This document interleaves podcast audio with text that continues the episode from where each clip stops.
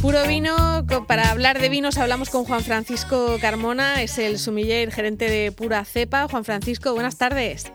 Buenas tardes, Marta, ¿qué tal? Bueno, pues, eh, pues eso, intentando disfrutar de lo que se puede, ¿no? De, de, de, la comida a domicilio cuando podemos pedirla y de, y de un vinito, eso que no nos lo quite nadie, ¿no, Juan Francisco? Sí, yo, yo hoy, como no estoy en el trabajo, que estamos cerrados por circunstancias, pues me pilla también igual. Así que estoy aquí con una copa de vino para poder atender. Muy bien, bueno, y queríamos hablar de, de, tendencias de vinos eh, que para los que no entendemos mucho nos pueden sonar un poco, un poco raritos, porque hasta me has puesto aquí en la lista vinos con cannabis, que bueno, ya llegaremos, ya llegaremos a eso.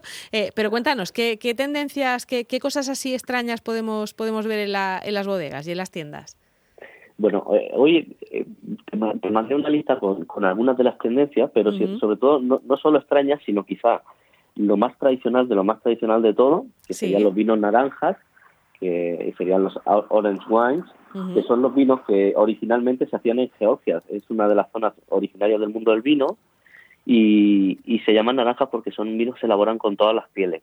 Son vinos ah. blancos elaborados con todas las pieles durante todo su proceso y por lo cual toman un colorcito así como naranja. Creo que en alguna vez que hemos hablado así un, un poco del proceso de elaboración de los vinos, eh, para hacer los vinos blancos normalmente no se utiliza la piel, se prensa, se prensa la uva conforme se recibe en la bodega y se fermenta únicamente que, el mosto, que, lo que digamos que es el zumo.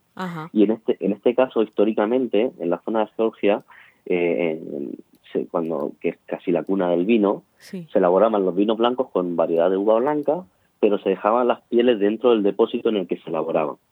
Por lo cual, cuando terminaban de elaborarse, esos vinos tenían un color mucho más anaranjado.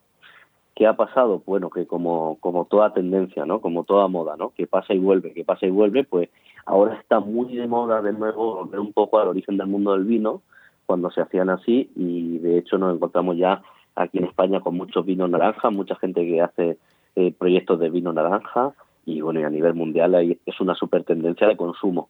Y no es, no, o sea, y tenemos que verlo mm, mentalmente, tenemos que pensar que es un vino blanco, ¿no? Quiero decir, a la hora del sabor y, de, y de todo, no es que sea un, un vino tinto que se le ha ido el color, sino que es un vino blanco, ¿no? Realmente, bueno, es que incluso puede, puede llegar a ser feo de color. Feo porque tenemos el topicazo de lo que es bonito como color de vino. ¿eh? Es cierto que yo muchas veces lo digo y creo que he hecho alusión a ello, que nos han vendido mucho la esa de que el vino blanco tiene que ser cristalino y transparente y tanto tanto es así que ya las bodegas incluso utilizan productos químicos para dejar los vinos eh, totalmente transparentes y cristalinos. No toda la bodega evidentemente más más el, mundo industrial no pero fíjate cómo es el mundo industrial que, que nos lleva a un pensamiento y se utiliza una herramienta para convencerte de ese pensamiento no la realidad de los vinos blancos es que si los elaboramos naturalmente siempre van a tomar un poco de color por su elaboración, ¿no? por, el propio proceso de elaboración y, y la pequeña oxidación que van que van encontrando en el camino, ¿no? Y el contacto con las pieles y demás.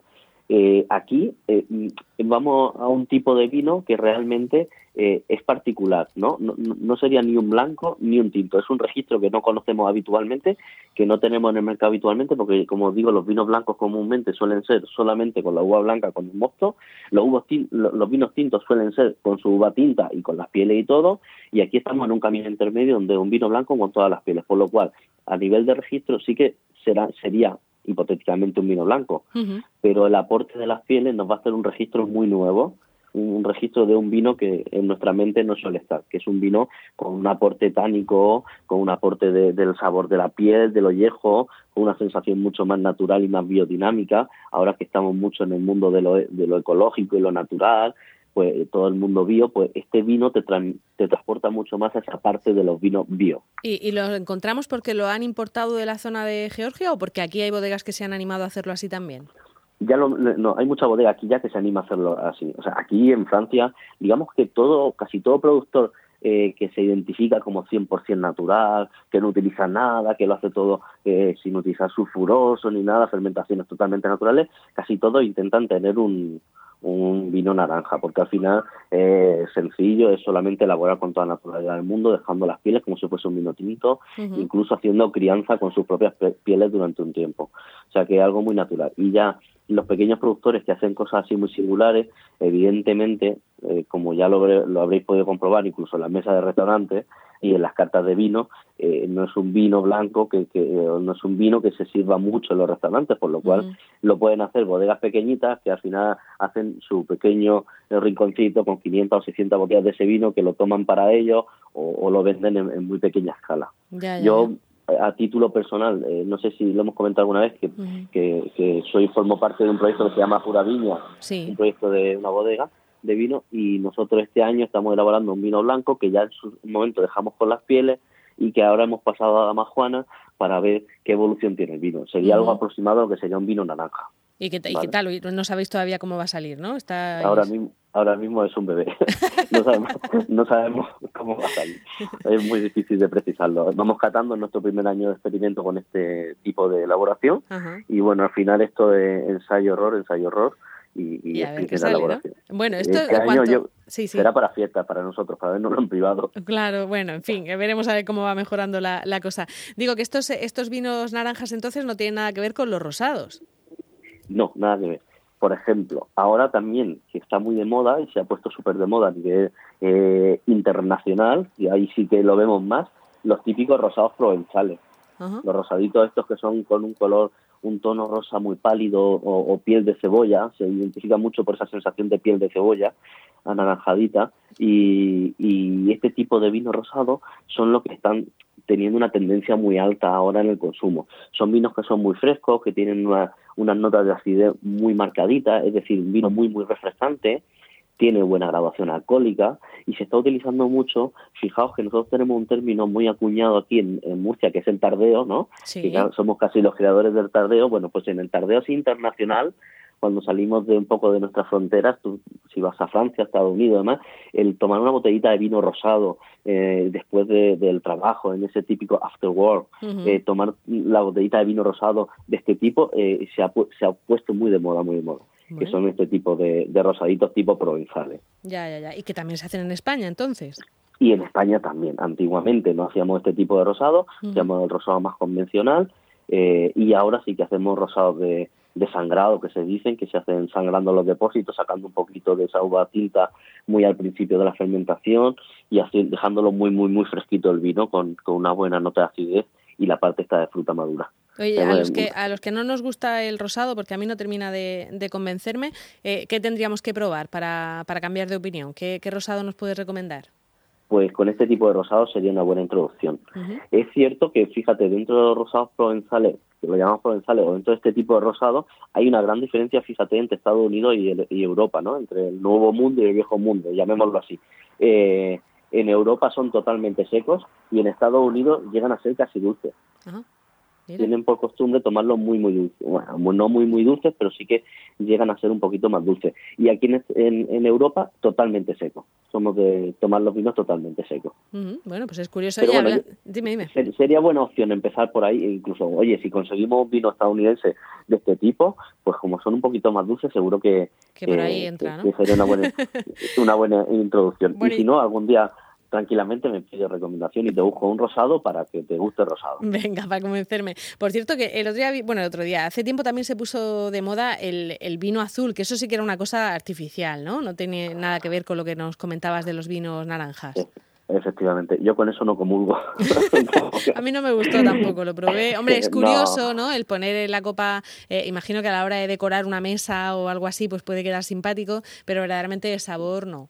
No, y aparte es que es como que te, te, te, el cerebro te hace ahí un clic, ¿no? Dices, esto no, esto no es. Sí, mira, yo sabes, que yo soy muy purista con esto de los vinos, lo hablamos mucho. Mm. Y, yo recuerdo cuando hace ya unos años vino un comercial a, a ofrecerme un vino azul. Sí. Y, y recuerdo que, que lo, me dice el señor, dice, bueno, quiero que pruebe este vino, tal, es un vino azul. Y me dice él solo, y lo mejor que tiene es que cuando terminan la botella, la botella es azul y es muy bonita. Ah, bueno, pues eso es lo mejor. Y yo, me, quedé así reflexionando, pensando un poco, digo, vale, perfecto.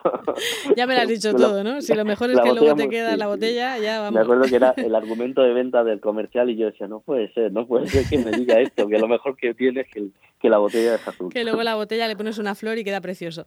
Bueno, y, la, y los vinos con cannabis, que es lo que me ha llamado a mí la atención de la, de la lista que, que me has enviado. Bueno, pues esto es otra cosa que, que, seguro que nos causa un poco de anécdota o decimos esto es imposible. Bueno, pues es tan imposible como el Internet cuando decíamos en el año 95 que eso no llegaría. Ya. O sea, es, es tan imposible como el Internet, ¿no? Eh, ahora mismo en Estados Unidos, que suele ser la cuna de todas estas innovaciones, como la semana pasada hablábamos de las latas de vino, eh, y, suele ser siempre la zona de California, con, con la Universidad, la Davis de California, que suele ser la que la que eh, tienen una parte de I+D importantísima y, y crean mucho todas estas tendencias. Y ahora en California se ha empezado a elaborar vinos con cannabis con, el eh, yo no controlo mucho el cannabis, controlo más de vino, pero el cannabis tiene eh, una parte de, de, sus partículas que es totalmente beneficiosa para la salud, que no, eh, permíteme la expresión, que no coloca, pero sí que relaja, y creo que con esta parte del cannabis se está infusionando para, para hacer eh, vinos tintos, o sea, vinos tintos y blancos infusionados con cannabis, algo que nos parecerá súper complejo, pero que, bueno, al tiempo seguro que, que nos irá llegando algo de esto, de este tipo de tendencia aquí a Europa también y, por supuesto a España. Y han elegido el tema del cannabis por aquello de que es muy llamativo y porque aporta eso de, de, la relajación, pero no sé si hay otro tipo de vinos también infusionados con cosas o eso da para otro programa. Eh, daría para otro programa, pero no, suele ser muy habitual infusionarle cosas a vino. Yo recuerdo cuando empezábamos a hacer, eh, yo en el proyecto, cuando empezaba a hacer eh, vino en pura viña y demás en nuestro proyecto, el padre de uno de mis socios decía, ¿y por qué no le ponéis melocotones al vino? Y que así sabría mucha fruta. y, nosotros, decíamos que no, no, no. No, no para eso existen los melocotones al vino, que es otra cosa, eso ya. Eso, eso, eso. bueno, podemos hacer, propongo que otro, otro programa hagamos una una, una dedicatoria solamente a los mitos del mundo del vino. Como el de, poner, el de ponerle carne a los vinos. Es verdad, es verdad. Yo lo, yo lo he oído eso, ¿eh? de que se echaba una pierna de jamón entera y cosas así. Sí, es curioso la cantidad de mitos que hay con el vino. Bueno, podemos dedicarle un rato y, debatir sobre si serán mitos o realidad. Ajá. Venga, pues para el próximo programa. Eh, Juan Francisco Carmona, muchísimas gracias. A ti siempre, Marta. un saludo. Hasta luego. Hasta luego, hasta luego. Onda Regional de Murcia. Nadie se apega más al terreno, porque estar más cerca es imposible.